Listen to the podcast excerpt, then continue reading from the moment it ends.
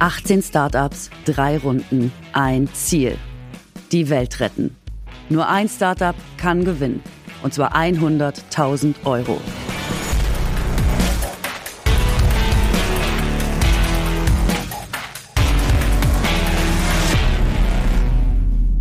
Gibt noch tausende von Algenarten, die wir alle nicht konsumieren. Es gibt eine Trüffelalge, es gibt Algen, die schmecken nach Bacon. Ah, das wäre toll. Das wäre ein Gamechanger. Die Schinkenalge. Und die Besonderheit ist, dass dieses Transportsystem oberhalb der heutigen Straßen verkehren wird.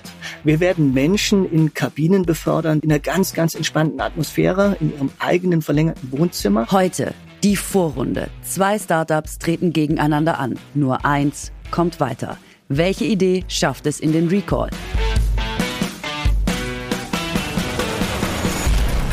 Ich bin Katrin Bauerfeind und das ist meine neue Podcast-Show. Frau Bauerfeind rettet die Welt. Los geht's.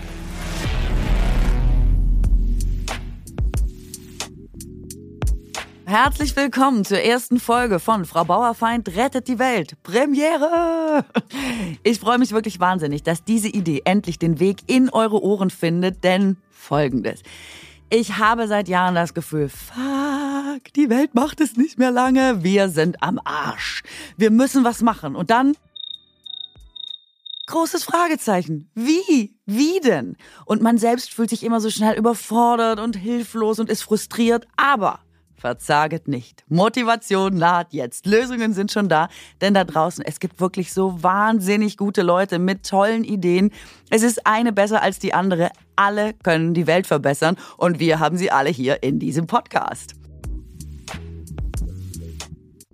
Wir beginnen heute mit Runde 1. Hier treffen jeweils immer zwei fantastische Ideen in einer Show aufeinander, präsentieren ihre Ideen, aber nur eine kann eben weiterkommen in Runde 2. Natürlich die überzeugendste. Welche das ist, entscheide ich, nachdem ich die ausgiebig abgeklopft habe. In Runde 2 wird nochmal auf Umsetzbarkeit oder auch den Impact der Idee geachtet und dann gibt's Finale. Da warten 100.000 Euro Preisgeld, die werden zur Verfügung gestellt von Planet Hero, eine Initiative der Zürich Versicherung. Merci. Es ist, ich sag's nicht ohne Stolz, die höchste Summe, die je in einem Podcast zu holen war. Ganz ehrlich, ich liebe alles an dieser Idee. Auch, dass ich dachte, gut, vielleicht ist es nicht ganz so toll, wenn ich Dinge dieser Tragweite, also wenn es dann jetzt wirklich um Weltrettung geht, wenn ich das wirklich ganz alleine entscheide. Deswegen habe ich mir so eine kleine Wunschjury zusammengebastelt. In Runde eins konnte ich einen Mann erreichen, 300 Sprachnachrichten, 322 Anrufe oder so. Dann hatte ich ihn aber auch schon. Ein Kollege, der ähm, jetzt endlich mal einen wichtigen Arbeitsbereich von sich einbringen kann, der eigentlich sonst nicht im Vordergrund steht bei seiner Karriere. Er und seine Band sind beispielsweise WWF-Botschafter und setzen sich gegen Plastikmüll ein. Ich könnte mir keine bessere Begleitung für die Aufgabe, das beste Unternehmen für die Weltrettung zu finden, vorstellen als ihn. Hier ist Johannes Strate. Katrin. Guten Tag. Ich fühle mich wahnsinnig geschmeichelt. Wirklich. Das ist eine wunderschöne Rampe, die du da gebaut ja, hast. Ne? Ja, ist toll. Ja. Das ist, äh, das bin ich im Hauptberuf, Rampenbauerin.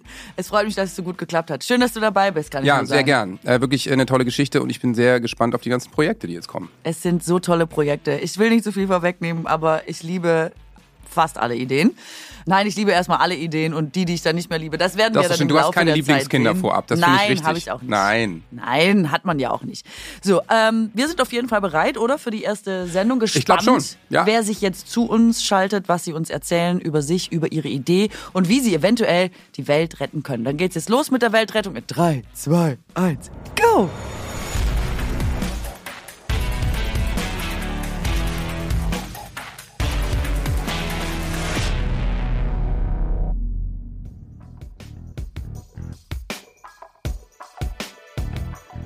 Unser erster großer Themenkomplex ist Verkehr und Mobilität. Wir kennen das alle, also die Städter zumindest. Man fährt einmal quer durch die Stadt und dann braucht man eine Woche Urlaub. Weil man so gestresst ist, weil es so voll ist, so laut und so hektisch. Innerhalb kürzester Zeit wird man ein Mensch, der man nicht sein möchte. Ich schimpfe und sage zum Beispiel vorwiegend unsexy Sachen auf Schwäbisch. Du krass, danke, jetzt fahr doch. Und als wäre das nicht schon schlimm genug, stehen Autos wirklich 90 Prozent der Zeit rum. Sie werden einfach nicht genutzt. Aber sie brauchen unfassbar viel Platz, äh, den wir für schönere Dinge nutzen könnten. Der ÖPNV, ja, es ist an sich eine gute Idee, aber auch der hat seine Tücken. Andere Leute sind da zum Beispiel. Oder der Bus. Er fährt einfach auch nicht so oft, wie man ihn braucht. Jetzt kommt aber die entscheidende Zahl. Der Verkehrssektor in Deutschland hat im Jahr 2020 laut Umweltbundesamt 146 Tonnen CO2 verbraucht. Das sagt alles. Wir brauchen eine Lösung. Sag mal, Johannes, äh, fährst du noch Auto oder wirst du gefahren? Hast du einen Chauffeur? Bist du ein Lastenradfahrer? Wie sieht's bei dir aus? ja, genau. Menschen wie ich werden mit dem Helikopter geflogen. Nein, nein, also ich fahre, ähm, fahre sehr ungern Auto, muss ich sagen. Wenn wir mit der Band unterwegs sind, wir touren eigentlich komplett mit der Bahn. Echt? Nicht mehr mit dem Bus? Nee, also ein Teil der Crew manchmal noch mit dem Bus. Äh, wir haben natürlich Equipment, also kannst ja nicht äh, noch äh, cargomäßig noch einen Container mieten. Aber wir Band und innerer Teil der Crew fährt eigentlich mit der Bahn.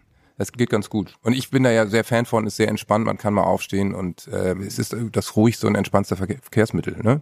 Das stimmt. Vielleicht bekommt die Bahn aber bald Konkurrenz auch von einem ruhigen und entspannten Verkehrsmittel. Ja. Wir haben nämlich jetzt Marc Schindler bei uns und äh, dessen Startup ist die Ottobahn. Hallo Marc. Hallo Marc. Hallo Katrin, hi Johannes, grüß euch. Hallo, schön, dass du bei uns bist. Du bist dabei bei der Weltrettung, hast du gesagt. Du hättest da einen guten und wesentlichen Beitrag zu leisten. Wir sind wahnsinnig gespannt und deswegen fragen wir dich am besten gleich mal. Wie rettet ihr die Welt? Wir entwickeln eine neue Bahn, die Ottobahn. Das ist ein Transportsystem für Menschen und auch für Güter.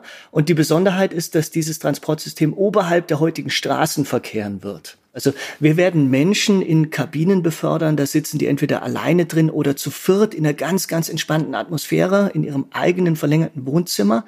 Und dieses System ist aber nicht wie eine Seilbahn an dem Seil geführt, sondern an einer Schiene geführt. Und da kommt jetzt diese Artverwandtschaft zur Deutschen Bahn letztlich auch. Wir sind ein System, das sehr, sehr sicher dich in deiner Kabine Schienen geführt von A nach B bringen wird und bei Geschwindigkeiten von 60 kmh.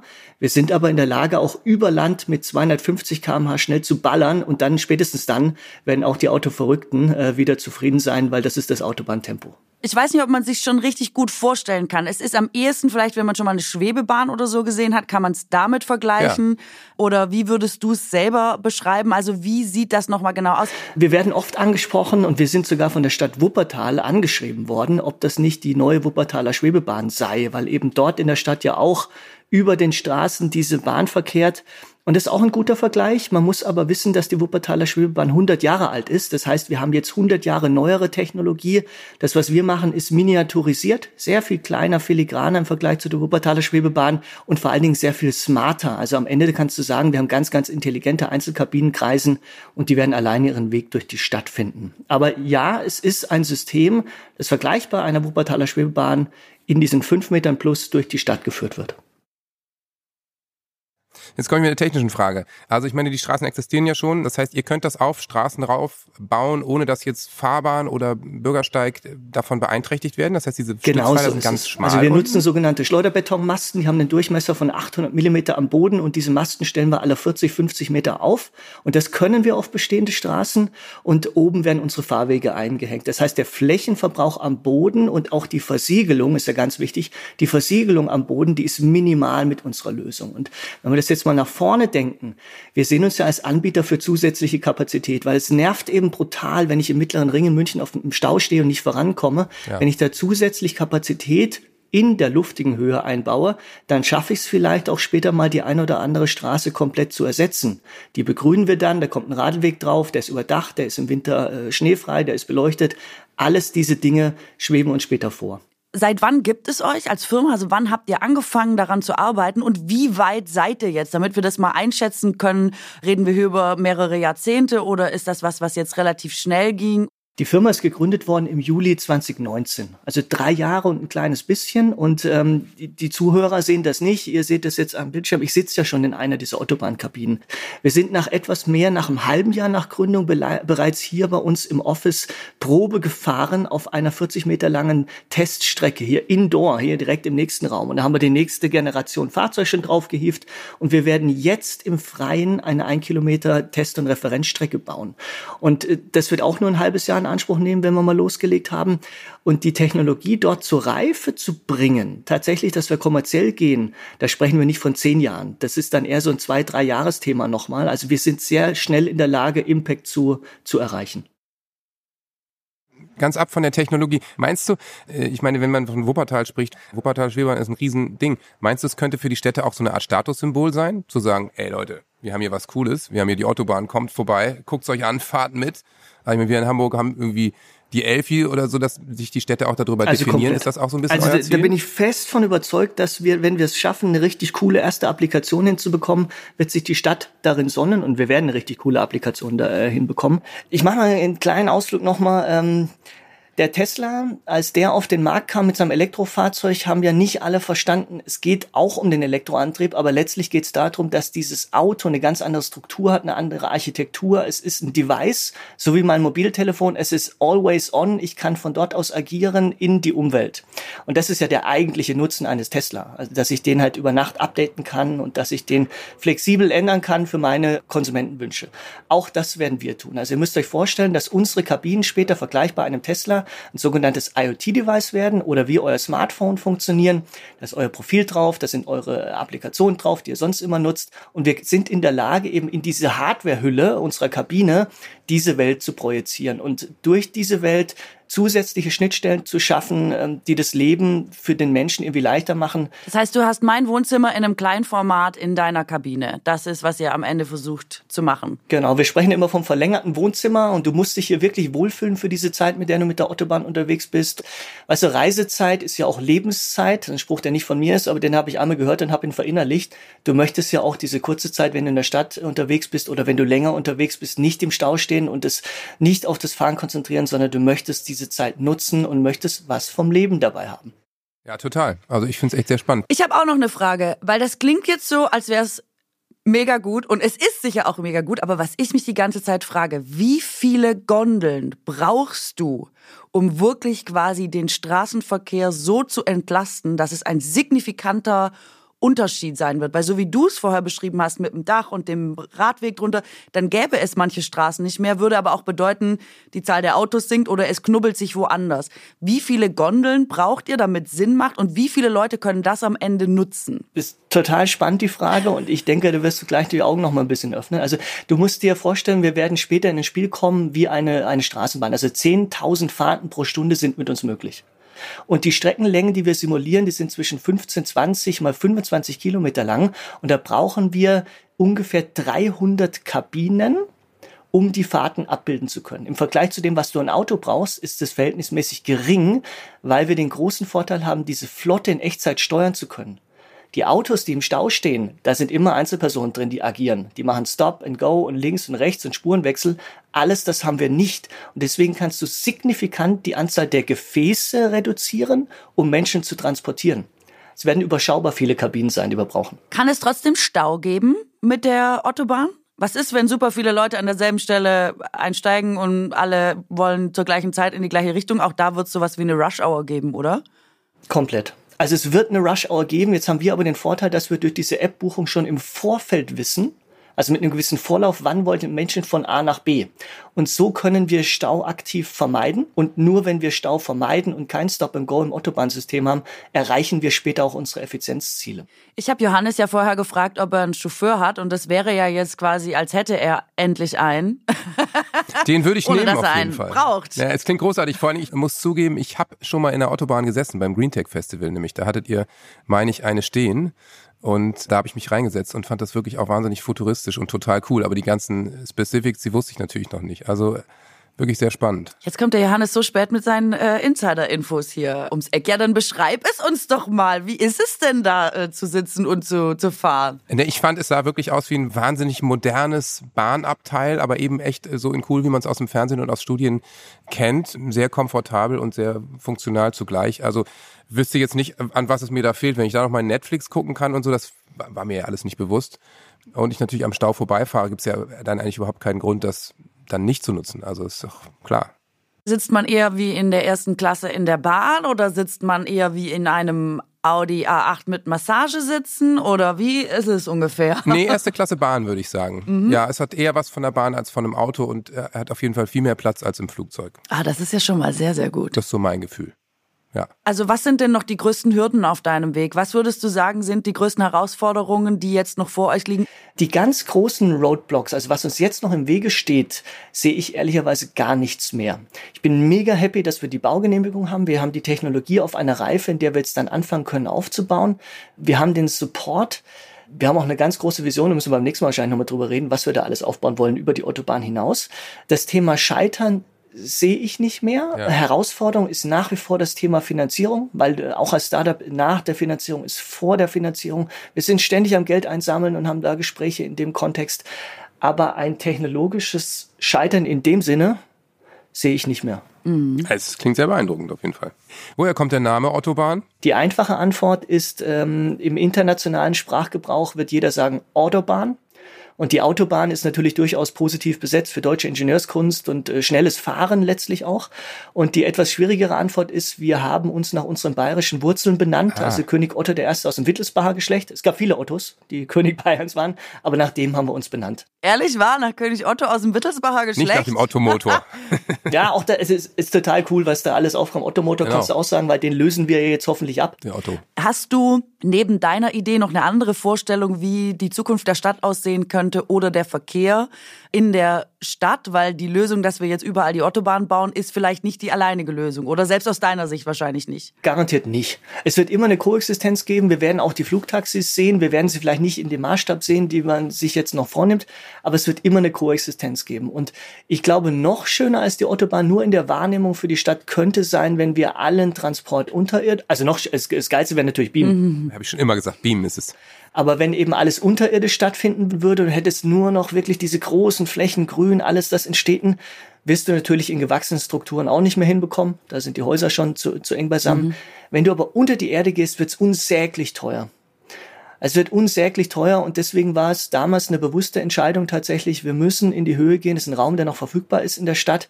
Aber ich sehe schon eine Koexistenz und ich sehe das ganze Thema, wir bewegen uns selbst fort, ob das mit dem Radl ist oder mit dem Scooter oder wie auch immer, das sehe ich noch viel, viel, viel mehr im Kommen, als das jetzt schon die letzten Jahre der Fall war. Es wird jetzt mehr und mehr der, ähm, dazu kommen, dass Autospuren umgewidmet werden zu Radlwegen oder es, es ist auch sinnvoll, ja. Ich glaube, dass jetzt dieser Druck höher und höher wird auf die Autofahrer und das ist auch richtig so in den Städten, dass die rausgedrängt werden. Also Autos wirst du später nicht so viele sehen, aber dann ganz, ganz viele coole neue Arten der Mobilität, die eben umweltfreundlich sind und nachhaltig sind.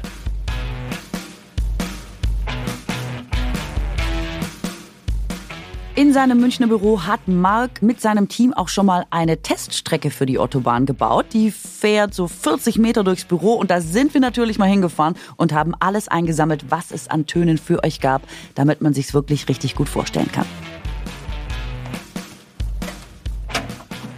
Dann müssen wir nochmal durch die nächste Türe durchgehen.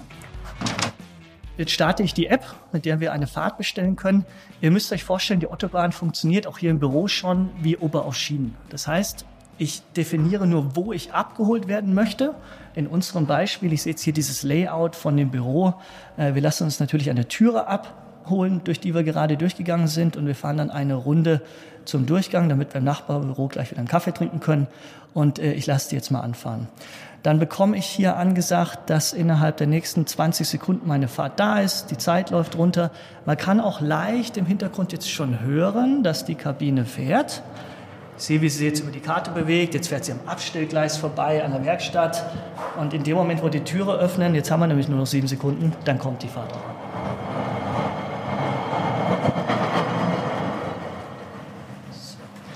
Und jetzt ein Ziel hatten wir schon eingegeben. Du drehst jetzt also eine Runde bis vor zu dem Durchgang und da können wir dich wieder in Empfang nehmen. Und viel Spaß wünsche ich dir. Los geht's.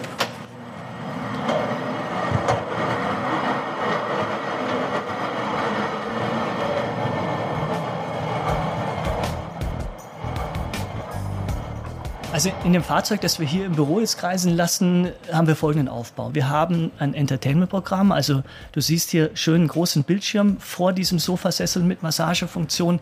Du siehst die Lautsprecher, die hier verbaut sind oberhalb des Bildschirms. Wir können jetzt tatsächlich deinen Spotify-Account hier noch mit anziehen. Das Spannende an dem Einsatz ist, wenn du per App eine Fahrt bestellst, ist natürlich dein Profil hinterlegt und da sind auch deine Präferenzen hinterlegt.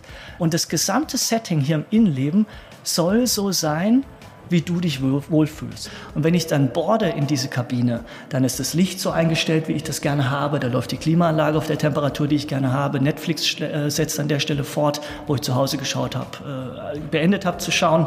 Vielleicht ist dann die Kaffeebar mit dabei, vielleicht ist mein Amazon-Päckchen da schon mit drin, vielleicht sind meine neuen Laufschuhe hier mit drin, die ich anprobieren kann, mich dann entscheide auf der Fahrt, ich will die doch nicht haben. Es wird grenzenlos.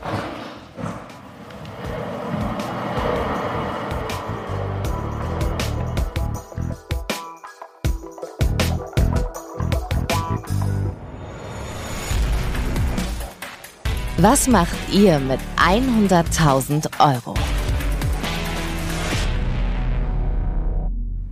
Also erstmal sind 100.000 Euro Preisgeld hammerhart. Also habe ich noch nie erlebt. Es ist Wahnsinn, was ihr euch da vorgenommen habt. Und ähm, wir würden damit Folgendes tun. Wir würden auf dieser Teststrecke, die wir bauen in Taufkirchen, eine komplett autarke Energieversorgung hinstellen können, also solar-based und würden da sowohl unseren Betrieb abbilden können, aber auch das, was wir als selbst konsumieren in unseren Büroräumen. Also wird ein nachhaltiges Containerdorf entstehen in der Holzbauweise.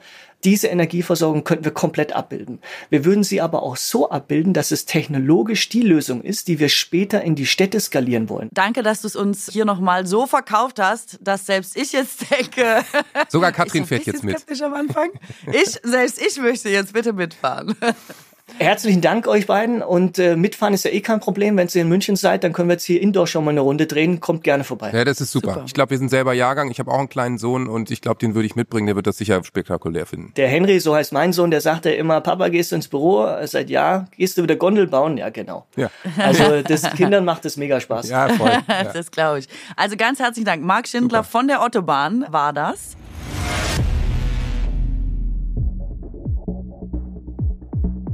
Also die Autobahn, das äh, muss ich sagen, ich habe gedacht, das ist, wie du es auch gesagt hast, zurück in die Zukunft so futuristisch, dass wir hier Voll. über ein Projekt reden, das in ganz ferner Zukunft liegt. Ja, ja, ja. Also auf dem Papier ist es viel unkonkreter und viel weiter weg, als er es jetzt erzählt hat. Also erstmal ist er wirklich ein guter Redner und präsentiert. Ja, finde ich auch. Aber es ist ja viel realistischer als ich es für möglich gehalten Vor allem, er scheint so sehr daran zu glauben, dass es mich richtig gekriegt hat. Ich bin jetzt auch so, ach so, ja, ja äh, also da, pf, ist doch kein Problem. Also dann lass uns mal gucken, wie weit wir damit jetzt kommen. Auf geht's, alle in die Autobahn. Let's go ist to the Autobahn. ein bisschen mein Problem. Ich bin da ganz schnell auch äh, zu begeistern. Ja, ich auch. Aber so muss es ja auch Bei sein. Bei mir muss man nicht lange pitchen. Ja, hey, wohin soll ich das Geld überweisen? Und weißt du, ja. was für einen Ansatz ich auch gut finde, neben dem, dass es einfach eine geniale Idee ist, die Stadt zu entlasten, glaube ich tatsächlich, dass er das richtig einschätzt. Ich glaube, die Leute wollen eben wenige Dinge tun, um quasi die Welt zu retten oder zu verbessern. Du brauchst ja. einen persönlichen, privaten Nutzen, einen richtigen Mehrwert. Und ich glaube, dass das zum Beispiel so ein Erlebnis ist, wie du auch sagst, ähm, Kinder haben da wahrscheinlich Bock drauf. Das ist irgendwie auch cool. Da kannst du dir deine Pakete gleich noch mit reinstellen lassen. Es hat am Ende, wenn es funktioniert, so viele Pluspunkte, dass du, glaube ich, gerne aufs Auto verzichtest, weil es vielleicht zum ersten Mal wirklich besser ist. Das glaube ich auch. Total. Also auf der einen Seite ist es, ich will los, Kind sagt, nee, ich will noch Netflix gucken. Wenn du dann sagst, ey, wir fahren aber mit mhm. der Autobahn und du kannst deine Serie da gleich weiter gucken, zack, schon ist er angezogen. Und ich glaube auf der anderen Seite, das, was er vorhin erzählt hat, dieses Statussymbol, Ding der Städte. Das darf man nicht unterschätzen. Ich habe das hier in Hamburg erlebt, wie diese Elfi über ein Jahrzehnt durchgeboxt wurde, viel zu viel gekostet hat. Aber die Stadt wollte unbedingt dieses Statussymbol. Jeder Bürgermeister hat Bock, sich da hinzustellen von jedem Dorf und hier, wir sind nachhaltig, wir sind modern. Das ist übrigens die Autobahn. Oh ja, krass. Damit können sie alle mitfahren jetzt. Also ich kann mir schon vorstellen, dass das auch ein schlagendes Argument Glaube ist. Glaube ich auch. Und wenn man mal darüber nachdenkt, ich sitze super oft, du kennst das ja auch aus der Stadt, man sitzt in einem Café und eigentlich schauen wir Städter immer auch auf eine Straße und auf parkende Autos. Und ja. allein die Masse an parkenden Autos zeigt irgendwie, finde ich, so 2022, dass das nicht mehr das Richtige sein kann, weil sie stehen da nur, sie ja. werden eigentlich im Verhältnis super kurz genutzt, sind eigentlich, vergeuden sie nur Raum, den wir gerade in Städten eben nicht haben. Und wenn man sich das mal vorstellt, dass das so ein gelerntes Bild ist, dass da Autos stehen, da wäre Wiese, da wäre Grün, da wäre irgendein Baum wie geil Städte auf einmal wieder wären. Und dazu könnte die Autobahn natürlich ja, echt beitragen. Total. Also auf jeden Fall ein realistisches Projekt und echt schon mal ein guter Start hier, ne? Schon mal ein starkes Projekt, was hier vorgelegt Finde ich auch. Und vor allem, stell dir vor, du kannst unter der Autobahn überdacht Fahrrad fahren. Ich meine, dann würde selbst ich im Hammer. Winter und bei Regen mal Fahrrad fahren. Und ich wink dann oben aus der Autobahn. Hey, ich weiß, na, dich kriegen wir da nicht mehr raus. na, hey, wieder langsam unterwegs und ich so, pfuh. Du siehst mich gar nicht, weil du wahrscheinlich gerade irgendeine Serie guckst und gar keine Zeit hast, zu gucken, wer unter dir radelt. Total. Aber vielleicht stelle ich, stelle ich ja so die Down-Camera ein, also was es ja wahrscheinlich dann auch gibt, wo man so der Boden abgeführt, so Genau wie wie beim, Heli, dass ja. man noch so was von seinem Ja. Umfeld sieht. Und dabei ein Bier. Herrlich, Toll. ich fand's schön. Herrlich. Sehr Ich auch, gespannt sehr. aufs nächste Projekt.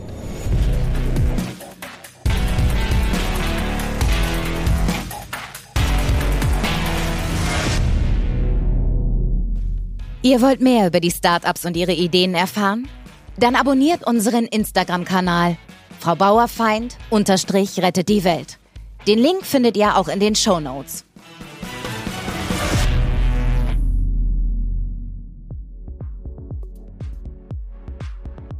So, jetzt geht es ums Essen. Ja, das ist die gute Nachricht. Man kann auch essend die Welt retten. Die noch bessere Nachricht ist auch hier, dass es ein Startup gibt. Und das hat sich gedacht, ja, die Kuh, die ist lecker, aber eben auch eine Klimasau. Und vom Schwein, aus vielerlei Gründen wollen wir jetzt hier gar nicht erst reden. So, es muss doch Alternativen geben. Das tut es auch. Auch wenn sie bislang vielleicht noch ein bisschen ungewohnt sind, zumindest für uns hier in Europa. Die wichtigste Botschaft vorab ist jedenfalls, da werden sich einige freuen, denn diese Idee hat wirklich nichts mit Verzicht zu tun. Denn das assoziieren ja immer erstmal viele. Das stimmt. Ja, ja. Normalerweise ist das eigentlich mit Verzicht verbunden. Ja. Ne? Aber hier geht es darum, eben was zu essen, was man normalerweise vielleicht noch nicht Was man normalerweise nicht isst und wo man auch erstmal nicht draufkommen würde, dass man das essen kann. ich war im Sommer baden und ich hatte dann anschließend so einen ganz grünen Körper. Und mir sind überall einfach so glitschige Algen am ganzen Körper gehangen, die offenbar vorher im See waren, aber dann dachten, sie könnten mit mir an Land kommen. Algen. Algen ist das Thema und eigentlich denkt man bei Algen immer so, äh, Algen.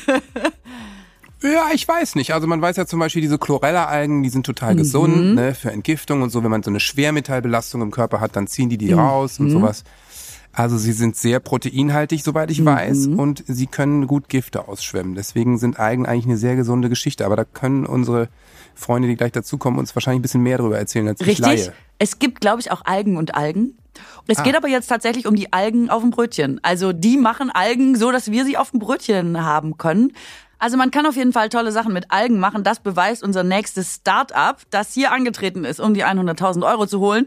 Herzlich willkommen von Betterfish, Jakob von Manteuffel und Dennis Fijiolo. Herzlich willkommen. Hallo. Ja, schön, dass ihr da seid.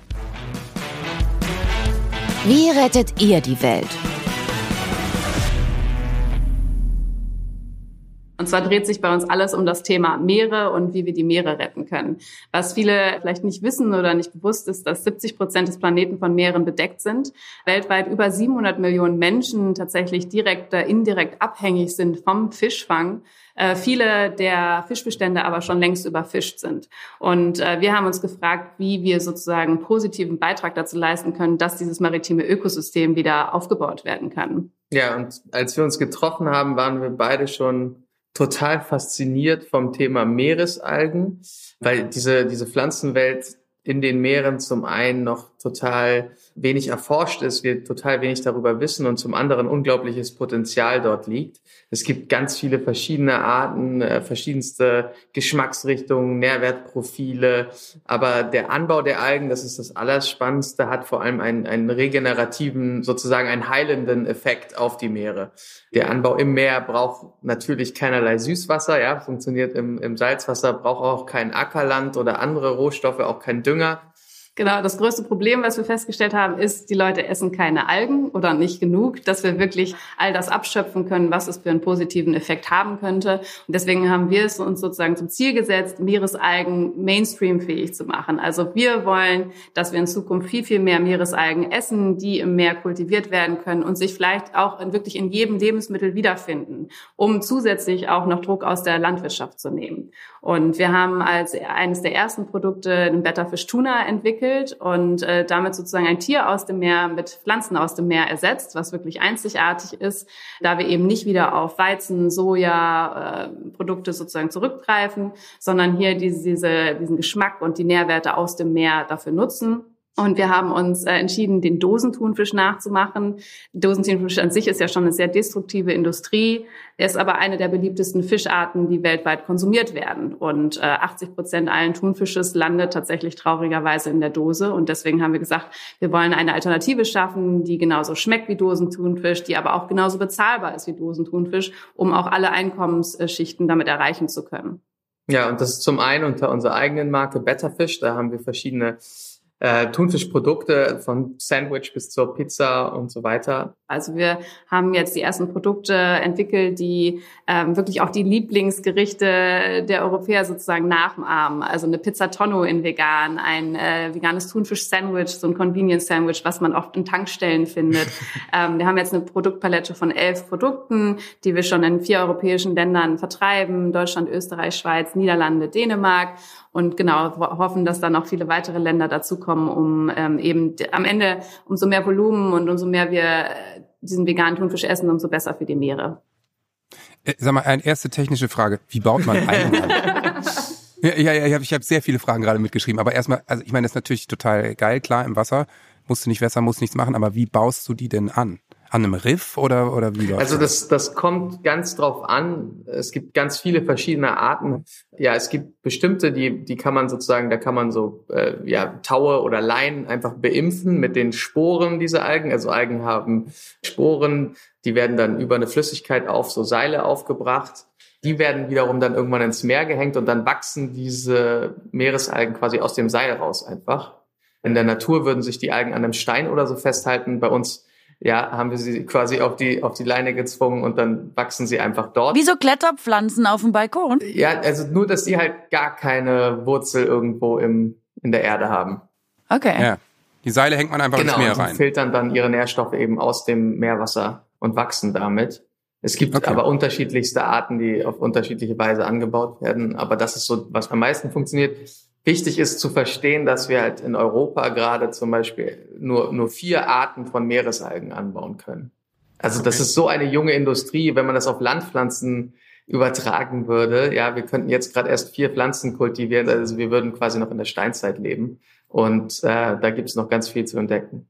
Also Moment, apropos viel zu entdecken. Was ich mich als allererstes gefragt habe, ist, wie um alles in der Welt seid ihr auf die Idee gekommen, aus Algen Thunfisch zu machen? Was war die Initialzündung? Wir haben uns ja schon davor lange mit den Algen intensiv beschäftigt. Wir Warum habt ihr euch intensiv mit Algen ja, beschäftigt? Ja, ja, genau. Warum also, Algen? Ich muss es wissen. Also wir sind, wir sind unabhängig voneinander tatsächlich irgendwie auf dieses Thema gekommen. Ich war noch, ich habe noch studiert damals. Ich habe äh, Naturschutz erst studiert und Ressourcenmanagement und äh, es ging meistens irgendwie darum, wie, wie können wir im Grunde Lebensmittel, andere natürliche Rohstoffe äh, ja, anbauen oder ernten, ohne jetzt großen Schaden anzurichten. Und mit den Meeresalgen kam ich zum ersten Mal auf so ein Thema, wo jetzt ja, das möglich war, nicht nur weniger schlecht zu sein und irgendwie seinen negativen Fußabdruck zu verkleinern, sondern tatsächlich einen positiven Fußabdruck zu haben mhm. und eben regenerativ zu sein. Und das hat mich ja sofort begeistert. Genau, also ich habe damals in einem äh, Innovationsvehikel von einem äh, Lebensmittelkonzern hier in Deutschland gearbeitet und meine Aufgabe war es eigentlich, Rohstoffe zu finden, die wir aktuell in der Lebensmittelindustrie noch nicht nutzen, die aber einen positiven Effekt haben. Und da bin ich eben auch auf die Alge gestolpert und vor allen Dingen auf dieses Thema und die Frage, wenn die so einen positiven Effekt haben, warum nutzen wir sie nicht und warum wollen Konsumentinnen sie nicht essen? Ne? Also das war so das Thema, was mich beschäftigt hat. Ich wollte herausfinden, okay, wie können wir Produkte schaffen, die wirklich so gut sind, dass wir eigentlich nur noch mehr davon essen wollen und nicht diese kurzfristigen Hypes, die dann irgendwie zwar nett auf Instagram aussehen, aber äh, eben keinen positiven Effekt haben. Und das Ding ist, die Firma hat gesagt, such mal nach was Tollem, was wir noch nicht verwenden. Du so, ah, ich hab's gefunden, Alge, tschüss, Kündigung, liegt auf dem Tisch. Mach ich ja. selber. Ist nämlich einfach eine geile Idee. Ist es ungefähr so gewesen, wie ich es mir naja, vorstelle? Ja, also nicht ganz, aber... aber schon ähnlich. aber ja, so ähnlich. Praktisch. Du, und hast du es rausgefunden? Jetzt mal, was ich mich wirklich frage, ist, warum wollen wir denn keine Algen essen? Also ist das genau. jetzt eine kulturelle Sache oder? Was ist denn das Problem? Genau, was ist denn das Problem mit der Alge? Also stehen natürlich viele, viele Sachen mit rein. Aber wenn wir uns mit Menschen unterhalten, dann kommt sofort der erste Gedanke, entweder, ah ja, das kenne ich vom Sushi, was ja noch okay ist, äh, aber oft kommt auch der erste Gedanke so, ah ja, ja, immer wenn ich im Urlaub bin, der ganze Strand liegt voller Algen. So, ne? Und das ist halt sehr negativ äh, konnotiert und die meisten Menschen können diesen Bogen nicht schlagen, dass dieser Rohstoff auch wirklich im Alltag Platz finden könnte. Also vielleicht in einem Aufstrich zum Frühstück oder eben in der Form von veganem Thunfisch auf der Pizza Tonno. Aber darf ich das auch noch kurz fragen? Die Alge aus dem See jetzt zum Beispiel. Also wir reden doch über unterschiedliche Dinge, oder? Die Algen, mit denen ihr da arbeitet. Weil ich habe vorher erzählt, dass ich im Sommer ein bisschen algenbelagert aus dem See gestiegen bin. Und da denkt man natürlich immer so, äh, Alge. Wir reden über unterschiedliche Algen. Ich hätte die mir jetzt nicht zu Hause aufs Brot legen wollen oder können, richtig? Nee, genau. Also wir reden über Meeresalgen, die wirklich im Meer wachsen, aber auch da werden sie ja häufig an den Strand gespült. Katrin, du redest von Entengrütze. Genau, und die wollen wir auch nicht essen. so Entengrütze nee, aus dem genau, See. Aber was wir dann eben auch nochmal, was uns bewusst geworden ist, eigentlich keines der Lebensmittel, die wir konsumieren, nimmt man ja vom Baum und isst sie sofort oder nimmst du vom Feld und isst sie direkt. Ne? Da passieren ja ganz, ganz, ganz viele Schritte, bis sie erstmal zu Lebensmitteln entstehen, die wir wirklich täglich essen wollen. Ja, ja. also wenn jetzt jemand sagt, okay, Algen essen, tolle Idee, ich fahr jetzt los und nehme die aus dem Meer und esse die dann einfach, das wäre, wär, glaube ich, eher ein enttäuschendes kulinarisches Erlebnis insgesamt. Was muss mit diesen Pflanzen passieren, damit wir genau die Nährwertprofile und die Geschmackserlebnisse erzeugen, die wir haben wollen? Und das ist ja eigentlich Quatsch, dass wir nicht auf die Alge abfahren, denn Algen sind total gesund, oder? Die haben wahnsinnig guten Nährstoffgehalt. Genau, also oder? selbst das ist nicht so einfach, weil es gibt unglaublich viele verschiedene ja. Algen. Und äh, einige zum Beispiel haben nat auf natürliche Weise einen sehr hohen Jodgehalt. Die meisten Menschen essen zu wenig Jod, aber manche Algen haben auch sehr, sehr viel Jod. Und all das mussten wir erstmal entdecken und dann eben mit Verarbeitungsschritten kombinieren, die zum Beispiel diesen Jodgehalt auf ein gesundes Level bringen und die die anderen Vorteile, die gesundheitlichen Vorteile der, der Alge überhaupt erstmal ja, den Menschen zur Verfügung stellen. Und wir haben eben auch schnell gemerkt, dass der Massenmarkt quasi eher einen veganes Thunfisch-Sandwich ausprobiert als ein Algen-Sandwich. Die sind aber lecker, habe ich auch schon getestet. Sehr gut. Ja, ja, so, deswegen sind wir auch zum Thunfisch gekommen, weil wir gemerkt haben, okay, das äh, geht viel schneller. Die Leute sagen viel eher, okay, ach so, ja, wie Thunfisch nur vegan und aus Pflanzen, toll Essig. Aber hat es dann auch dieselben Proteinwerte? Also das Ziel ist es immer genauso gut zu sein wie das Produkt, was wir nachbauen oder vielleicht sogar besser. Da ist auf jeden Fall auch noch Luft nach oben. Also ich meine so per se so ein, also ein Sandwich, ne, so ein Dreieck-Sandwich hat jetzt nicht die besten Nährwerte. Das ist uns auch bewusst. Aber auch da sagen wir, wenn wir erstmal so gut sind wie das Original und dann in Zukunft hoffentlich sogar besser, das sollte das Ziel sein. Und die Meeresalgen bringen ja auch super viele äh, Nährstoffe mit, die der Thunfisch dann vielleicht gar nicht hat, wie, wie Ballaststoffe und die ganzen Mikronährstoffe etc. Diese vier Algensorten, die man anbauen kann in Europa. Warum ist das so? Warum sind es nur vier? Und wie muss ich mir das vorstellen? Wie kommt ihr überhaupt an die Alge? Gibt's Algendealer? Kann man irgendwo hinfahren und sagen, ich hätte gerne das, das und das, wie an, wie an der Fleischtheke? Oder also wie funktioniert das überhaupt, das, das Algenbusiness? Diese ganzen Strukturen gibt es halt noch gar nicht. Und das ist auch unsere Hauptarbeit gewesen am Anfang, überhaupt erstmal diese Lieferketten aufzubauen. Und wir fangen tatsächlich ganz bei der Farm an. Also wir arbeiten mit Farmen in Norwegen, den Niederlanden, Irland zusammen. So fing auch unser Projekt an, dass wir die alle besucht haben und uns angeschaut haben. Funktioniert das wirklich so gut, äh, wie wir uns das vorstellen? Und äh, dann haben wir eben mit diesen Farmen zusammen überlegt, okay, was muss mit den Algen passieren, damit wir die überhaupt in der Lebensmittelindustrie benutzen können? Also wie müssen wir jetzt, ums, also die einfachsten Schritte, ja, wie müssen die jetzt überhaupt aus dem Meer geholt werden? Wie müssen die gewaschen, geschnitten, blanchiert, abgepackt werden und so weiter? Das gab's alles noch nicht. Und es gibt auch eben nur diese vier Algenarten, weil sich noch keiner so richtig intensiv äh, hier in Europa mit dem Anbau zu, auseinandergesetzt hat. Also in Asien werden schon sehr viel mehr Arten angebaut. Aber hier mhm. in Europa war es noch nie ein großes Thema, weil die Nachfrage einfach noch nicht da war. Und das war auch so ein okay. bisschen unser Fazit damals, als wir die Farm besucht haben, haben wir gedacht, okay, es funktioniert alles. Der Anbau und so und die positiven Nebenwirkungen, das ist alles da, aber die Nachfrage fehlt einfach. Und wenn diese Nachfrage nicht da ist, dann wird das immer eine ganz kleine Industrie bleiben und wird die Fischereiindustrie nie ersetzen. Mhm, mhm, verstehe. So, und wo sind eure Algen jetzt? Also, wo pflanzt ihr die an? Mietet man sich da ein Stück Wasser? ja. Und dann geht's los? Oder wie muss man sich das denn als Laie vorstellen? Eine Parzelle im Wasser. Genau, quasi. eine Wasserparzelle Ein brauche ich. Schrebergarten. Genau. Ja. Ja. ja, gut. Ja, uns gehören diese Farmen selber nicht, sondern das sind dann selbstständige Firmen oder ja, Betriebe, die so Lizenzen sich kaufen in Norwegen beispielsweise. Okay. Meistens geht das los in Regionen, wo man schon eine starke, innovative Fischereiindustrie hat. Mhm. Und dann sind es zum Beispiel Menschen aus der Lachsindustrie in Norwegen oder aus der Fischereiindustrie, die sagen, ja, hey, wir könnten das auch, wir könnten auch irgendwie was was Besseres machen Mhm. Und wir müssen mal uns neue Sachen einfallen lassen und wollen wir das nicht mal mit den Algen ausprobieren. Und das ist dann meistens der Anstoß. Ja, okay, verstehe. Wie habt ihr denn angefangen? Also wir haben jetzt schon an anderer Stelle mal so ein bisschen rausgehört, dass der Lebensmittelbereich gar kein einfaches Pflaster ist. Mit welchem Geld zum Beispiel seid ihr gestartet? Hattet ihr irgendwie was auf Kante, auf dem Sparbuch und gedacht, komm, wir investieren es in Algen oder wie ist es Mhm. vonstatten gegangen? Ja, also wir sind da sehr blauäugig am Anfang rangegangen, tatsächlich im Nachhinein. War das gut oder schlecht? Wir, wir haben einfach, an, einfach angefangen. wir haben Einfach überhaupt nicht drüber angefangen, nachgedacht. aber sehr optimistisch, naiv optimistisch nenne ich es immer, rangegangen. Und äh, am Anfang haben wir tatsächlich erstmal ein halbes Jahr zusammen, wie Jack schon gesagt hat, losgelegt. Ne? Wir standen zusammen in der Küche, haben zusammen Rezepturen entwickelt, haben uns bei Food-Wettbewerben beworben und äh, unsere Idee eingereicht, um auch zu verstehen, sind wir da an was dran, was die Leute wirklich interessiert oder haben wir uns das jetzt ausgedacht und das ist wirklich die absolut letzte Spinnerei. Interessanterweise haben wir dann nach vier Monaten auch während unserer eigengesetzten Deadline sozusagen eine erste Auszeichnung bekommen beim Food-Wettbewerb in Hamburg. Und da saß unter anderem die Rewe Nord mit in der Jury und hat gesagt, äh, finden wir toll, äh, wollen wir haben. Und dann waren wir so, okay, dann müssen wir jetzt eine Firma gründen. So, dann mal los. Ja. genau, dann mal los.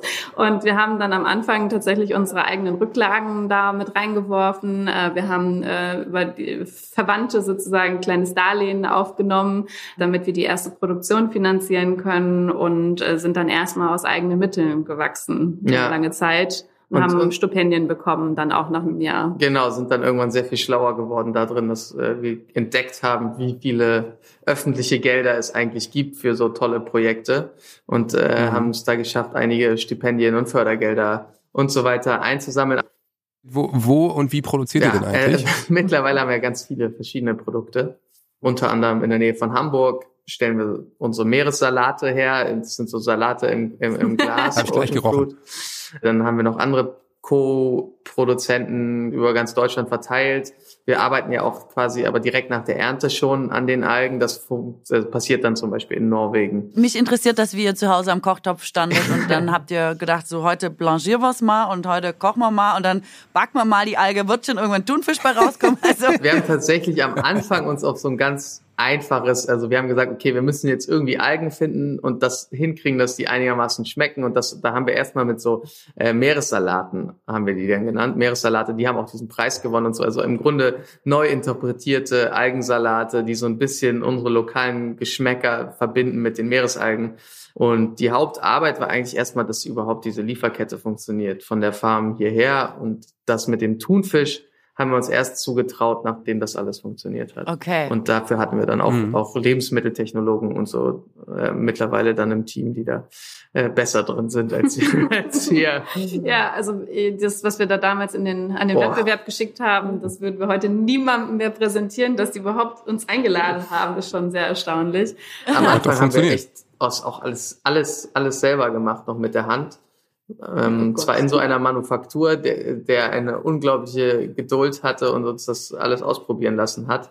Also jetzt alleine das nochmal wieder zu durchleben hier im Gespräch, relativ dramatisch. Also es, es war am Anfang auch viel, viel Ge ja, Gestank und alles in der eigenen Küche. Klingt toll. Also wir haben 2000 Gläser mit der Hand abgefüllt, Ja. das erste Mal. Boah. Ja. Nachdem dann 300 Kilo Algen bei mir zu Hause vor der Tür standen und nicht bei der Produktion, wo sie eigentlich hin sollten.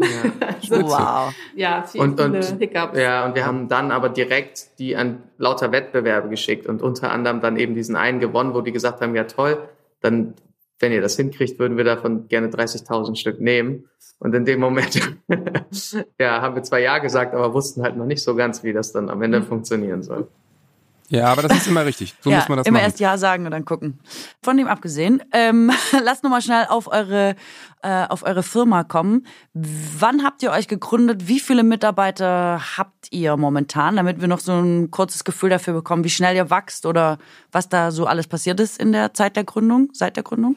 Ja, also wir haben 2019 zusammen angefangen zu arbeiten, dann erst mit der Ocean Fruit, dann ähm, mit der Wunderfisch hinterhergelegt. Also es waren ursprünglich mal zwei Firmen, die jetzt zusammengelegt wurden. Ähm, das war 2020 und die ersten zwei Jahre waren wir tatsächlich zu viert. Also Jakob, ich und zwei Werkstudentinnen. Und äh, letztes Jahr im Mai haben wir dann angefangen, das Team aufzubauen in die verschiedenen Bereiche, natürlich auch mit den Betterfisch-Produkten, die dann jetzt, wie gesagt, schon in fünf Ländern zu finden sind. Und jetzt sind wir ein Team von äh, 22 Leuten. Wow, das ist ja dann, ja, ist relativ schnell. Das ist echt ordentlich.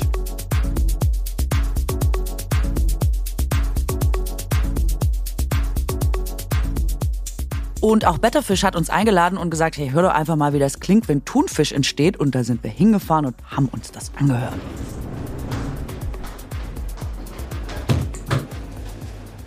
Und äh, die tatsächliche Produktentwicklung findet dann hier hinten statt, wo wir also tatsächlich mit den Algen und so weiter arbeiten. Ja, ist eigentlich wunderschön, wenn es so ausgebreitet ist, die Pflanze. Ähm, unter Wasser sieht es natürlich noch besser aus. Ja, und jede Art sieht ja auch nochmal komplett Genau. anders aus. Ne? Also es gibt irgendwie Arten, die sehen aus wie Spaghettis, äh, kleine Blätter, große Blätter, braune Blätter, rote Blätter. Ähm, Wir kombinieren unseren Betterfisch jeweils mit anderen Zutaten, um daraus dann halt, damit der Aufstrich auch funktioniert, wie so ein, wie eine Thunfischcreme oder ein Thunfischaufstrich und probieren dann verschiedene Rezepte aus. Ich bin Sabrina und arbeite als Produktentwicklerin bei Betterfish. Wir wollten ja eigentlich hauptsächlich Dennis auch jetzt mal zeigen, was wir so die letzten zwei Wochen geschafft haben, weil wir ja die Creme quasi nochmal ein bisschen verändern wollten und ein bisschen verbessern wollten. Und da haben wir jetzt verschiedene Ansätze gemacht. Der Versuch 1 ist mit Pastinake, der Versuch 2 ist ohne alles und der Versuch 3 ist mit weißer Bohne. äh, von welcher Seite fange ich am besten an? Von der? Am besten von der, ja, da ist Pastinake mit drin. Das hat eine ganz andere, ganz andere Komplexität auf einmal. Also eine ganz andere Ebene mit reingebracht, finde ich. Ja, ich finde die tatsächlich beide sehr gut. kann man ganz schön sehen, wie unterschiedlich die Säure durchkommt. Ähm, die Textur ist ein bisschen anders, also manches ist ein bisschen cremiger, manches ist ein bisschen stückiger. Und genau, jetzt geht's halt darum, dieses perfekte Geschmacksprofil irgendwie hinzubekommen, dass, dass man Lust hat, da auch irgendwie weiter zu essen natürlich. Weil am Ende, umso mehr wir die Algen essen, umso mehr wir den echten Thunfisch äh, vom Tisch runternehmen und den veganen Thunfisch draufbringen, umso besser für die Umwelt.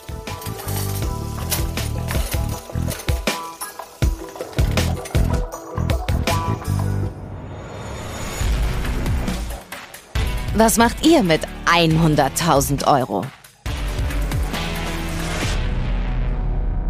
Also für uns am relevantesten ist dieser Bereich Forschung und Entwicklung rund um die Meeresalgen. Eben gerade Dinge, wo man jetzt nicht in den nächsten Monaten direkt irgendwelche Umsätze draus machen kann, ja, also noch mehr über den Tellerrand schauen zu können, noch mehr zu experimentieren. Das würde uns sozusagen dieses Geld erlauben, dass man da noch tiefer einsteigt in die Forschung, in die Entwicklung von neuen Produkten, Entdeckung von neuen Meeresalgenarten und äh, Zusammenarbeit mit neuen Farmen. Also alles Dinge, die für die Zukunft unglaublich relevant sind, die aber natürlich betriebswirtschaftlich oft schwierig zu verargumentieren sind, weil da im Grunde nicht sofort ja, Geld bei rumkommt, sondern da eher der Impact dann im Vordergrund steht auf lange Sicht. Ja, und es gibt noch tausende von Algenarten, die wir alle nicht konsumieren. Es gibt eine Trüffelalge, es gibt Algen, die schmecken nach Bacon. Ah, das wäre toll. Das wäre ein Gamechanger. Die Schinkenalge. genau, die Schinkenalge. Genau. Und das, das geht natürlich dann auch dahin zurück, was wir vorhin gesagt haben. Wir wollen das wirklich, dass wir Meeresalgen in der gesamten Lebensmittelindustrie nutzen und einsetzen können in allen Bereichen und da was Ja. Gutes tun können. Wir sagen auch immer, dass wir keine, wir sind keine vegane Thunfisch-Company. Ja, wir sind in allererster Linie eben eine Meeresalgenfirma und Thunfisch ist nur der Anfang. Man kann da noch so viel mehr tolle Produkte draus machen in Zukunft. Äh, das ist das Ziel auf jeden das Fall. Das heißt, ihr habt große Pläne und wir sind gerade mal am Anfang und wir haben sehr früh in eurer noch jungen Karriere- und Firmengeschichte einen Einblick bekommen, in was da noch alles möglich ist. Danke für die vielen, Erklärung vielen und alles. Wir sind jetzt total im Algenbusiness. haben das wir, sind die wir Alga. wissen voll Bescheid. Und wir sind jetzt. Alga. Nein, Alga. Algenpfleger, auch Ja. schön. Ja. Es gibt ganz, ganz, ganz, ganz viele Algenwitze. Wir brauchen Algen, Geld fürs Algenheim. ja, Algenheim, Algen. ja, natürlich. Algenheim. Ja, herrlich. Die Wortspiele machen wir dann vielleicht alle in Runde zwei. Danke euch. Algenartig. Danke euch. Macht's Vielen gut Dank. und äh, bis dann. Tschüss, ihr Lieben. Tschüssle.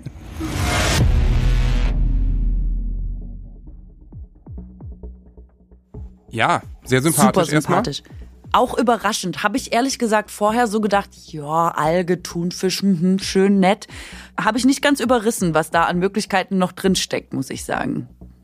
Nee, glaube ich auch. Ich habe auch gedacht, das Projekt ist viel kleiner, als es ist, aber die Möglichkeiten sind ja immens. Weil natürlich, wenn man den Film Seaspiracy zum Beispiel mal gesehen hat, wo ich wirklich nach der Hälfte abschalten musste und mal eine Pause machen musste, da denkst du ja, du drehst durch, weil die Meere sind ja viel wichtiger fürs Ökosystem als zum Beispiel der Regenwald. Das natürlich auch schrecklich ist, dass der abgeholzt wird, aber der, der richtige CO2-Ausgleich entsteht über die Meere, ne? Und die Algen sind eben dran beteiligt. Und das Ökosystem ist total in Gefahr. Und ich glaube, was die beiden da machen, ist durchaus eine große Geschichte, wenn man das einfach noch Das ist auf jeden aufzieht. Fall eine große Geschichte und es entlastet eben auch wieder gleich mehrere Bereiche, weißt du, weil Ja. wenn den Meeren quasi geholfen ist und du dann aber Mhm. auch noch, wissen wir ja, die Tiere, die wir hier am liebsten essen, stoßen sehr viel CO2 aus. Wenn wir da Ersatzprodukte haben, die quasi geschmacklich nicht anders schmecken, dann, also ich bin immer dafür, wenn du was hast, was vegan ist, wofür kein Tier sterben muss, dann solltest du das Vegane machen, weißt du? Also und da gibt's mittlerweile viele geile Ja, ja, klar. Produkte. Ja. Total. Und Algen ist so eine Geschichte, die hatte ich jetzt kaum auf dem Zettel. Die waren mal so, genau, bei Sushi, was sie vorhin gesagt hat, oder immer so garniert auf dem Salat, ne? Aber dass man so wirklich Algen als ernsthaftes Nahrungsmittel hat, von dem man satt wird, das hatte ich noch gar nicht auf dem Zettel, wenn ich Mhm. Aber mir ist das total sympathisch tatsächlich. Also ich würde Ja, mittlerweile lieber zur Alge als zum Rind greifen, glaube ich. bin. Ja, ich auch. Und Bin halt auch bin ich dabei. überlegen, ob das Kandidatinnen für Runde zwei sein könnten. Ja? Mein Ja. Gott, ist das Ja. schwer. Also das wird nicht einfach, aber deswegen treffen sich da ja auch zwei so hochintelligente Ja. Menschen wie du und ich. Wenn es jemand schafft, dann wir. So. Ja, ich denke, das kann man stehen lassen Ich als dachte auch, Schlusswort, das oder? ist ein gutes Schlusswort.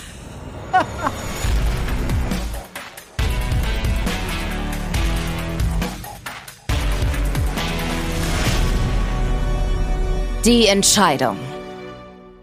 So, Johannes, jetzt ist es soweit.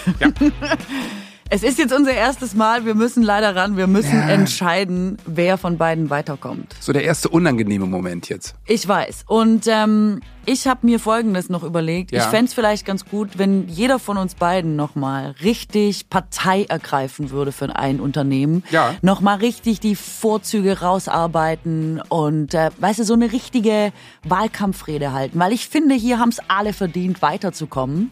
Und jetzt sind wir ja vielleicht nicht gleichermaßen Fans von allen mm, Startups. Deswegen habe ich gedacht, wir Mhm. losen jetzt einfach, wer für wen nochmal in den Ring geht. Das finde ich Hier. sehr gerecht auf jeden Fall. Ja, das, das ist alles. Du hast Zettel vorbereitet, ich ziehe einen ja, Zettel. Die Weltrettung Ja. muss natürlich gerecht sein. Okay, ich habe äh, Uh. ja, Ja, wenn ich die Autobahn habe. dann steht natürlich hier Wetterfisch. Na gut, möchtest du einfach, ich fange an, oder? Ist mir egal. Natürlich, fang, fang bitte an.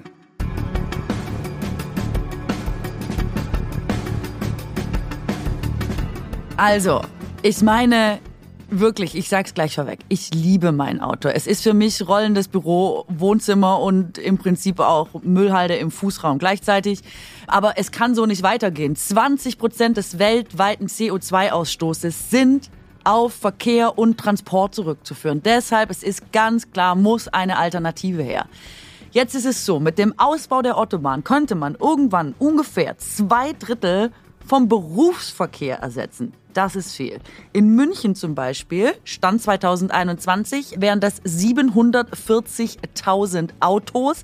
Zwei Drittel davon wären 490.000 Autos. Alle weniger auf der Straße, Johannes. Stell es dir bitte vor. Irre. Und auch, was es für die CO2-Bilanz bedeutet. Ja, Die Autobahn Mich hat sie überzeugt, du kannst sie super schnell per App bestellen, du kannst einsteigen und zack, fährt der Otto dich zum Ziel, ja?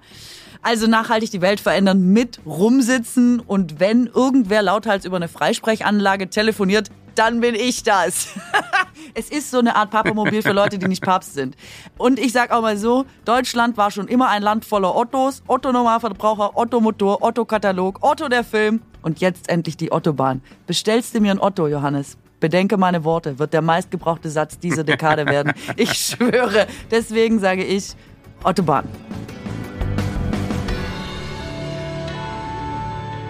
Und parallel kann man dann in der Autobahn ja auch noch seine Netflix-Serie weiter gucken. Finde ich schon ziemlich überzeugend, aber ich finde, das nächste Projekt ist nicht minder überzeugend. Denn Betterfish beschäftigen sich eben mit den zugrunde gehenden Fischbeständen. Man muss sich vorstellen, Jetzt schon sind 34 Prozent der Fischbestände überfischt. Ein Wahnsinn eigentlich. Was für eine absurde Zahl. Und ich meine, wir haben immer noch unseren Fleischkonsum natürlich überhaupt nicht unter Kontrolle. Das ist eine andere Riesenkatastrophe. Und parallel sind 34 Prozent der Fischbestände eben überfischt. Völlig klar, auch da, so kann es eben nicht weitergehen. Der Pro-Kopf-Verbrauch in Deutschland liegt bei fast 13 Kilogramm jährlich und nimmt auch noch zu. Und deswegen muss es da natürlich einfach eine sinnvolle Alternative geben. Und da setzt Betterfish eben an.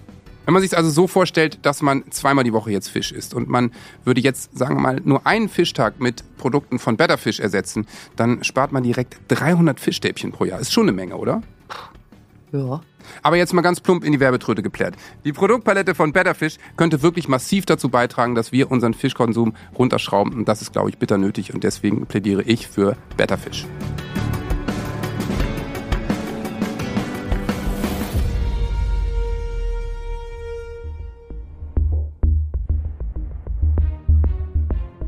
Ähm, sehr schönes Plädoyer. Ich Ja, bin, ebenso. jetzt, ich bin für beides. das ist schlecht an dieser Stelle. Wir müssen jetzt eine Entscheidung treffen, wer weiterkommen soll. Vielleicht kann man die Autobahn mit Algen betreiben.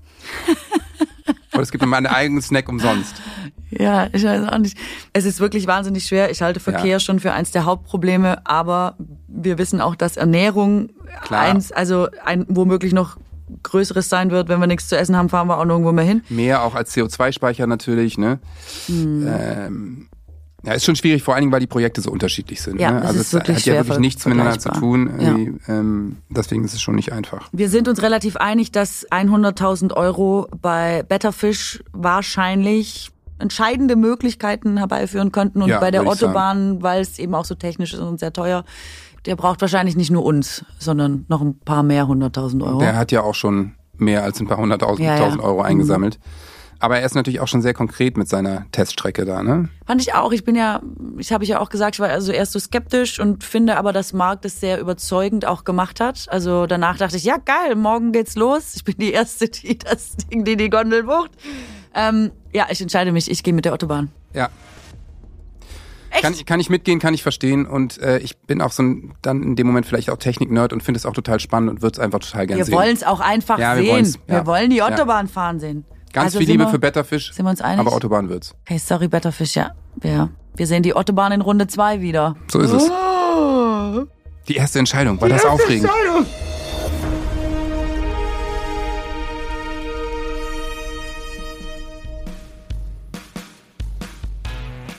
Das war's mit unserer ersten Folge von Frau Bauerfeind rettet die Welt. Es war so schön, dass ihr dabei wart und ich hoffe, wir hören uns in der nächsten Folge wieder. Wenn ihr mehr über unsere beiden ersten Unternehmen erfahren wollt, dann könnt ihr das, guckt dazu einfach in die Show Notes und in der nächsten Folge, so viel kann ich auch schon verraten, treten wieder zwei Unternehmen gegeneinander an. Dann geht's um sauberes Wasser, sehr wichtig, und recycelte Fahrräder. Ich freue mich auf euch. Bis zum nächsten Mal. Hallo Marc, herzlichen Glückwunsch. Hier ist Katrin und wir wollten dir sagen, wir gehen mit dir in die nächste Runde. Ja, Katrin, mega cool. Herzlichen Dank. Das freut mich riesig, dass ich in die nächste Runde gekommen bin. Das hat dann scheinbar jetzt dich und auch den Johannes überzeugt.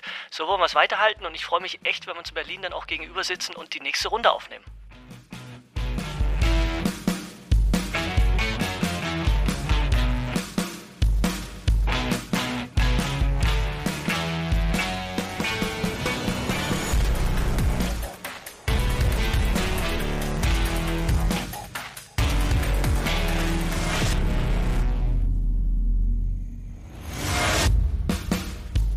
Frau Bauerfeind rettet die Welt.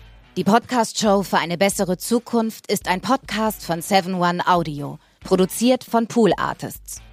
Moderation Katrin Bauerfeind. Co-Moderation Johannes Strate. Executive Producer 7-One Audio. Karin Kessler. Projektleitung 7-One Audio. Moritz Müller. Executive Producers Pool Artists. Maria Bokelberg und Frieda Morische. Projektleitung Pool Artists. Felix Böhme und Paula Georgi. Redaktion Lisa Hertwig, Charlotte Steinbach und Lisa Maria Wennemer. Produktion Milica Tekeljeva, Maria Svitrik, Christian Küker, Lele Lukas. Sprecherin Anne Dürr. Musik Joscha Grunewald.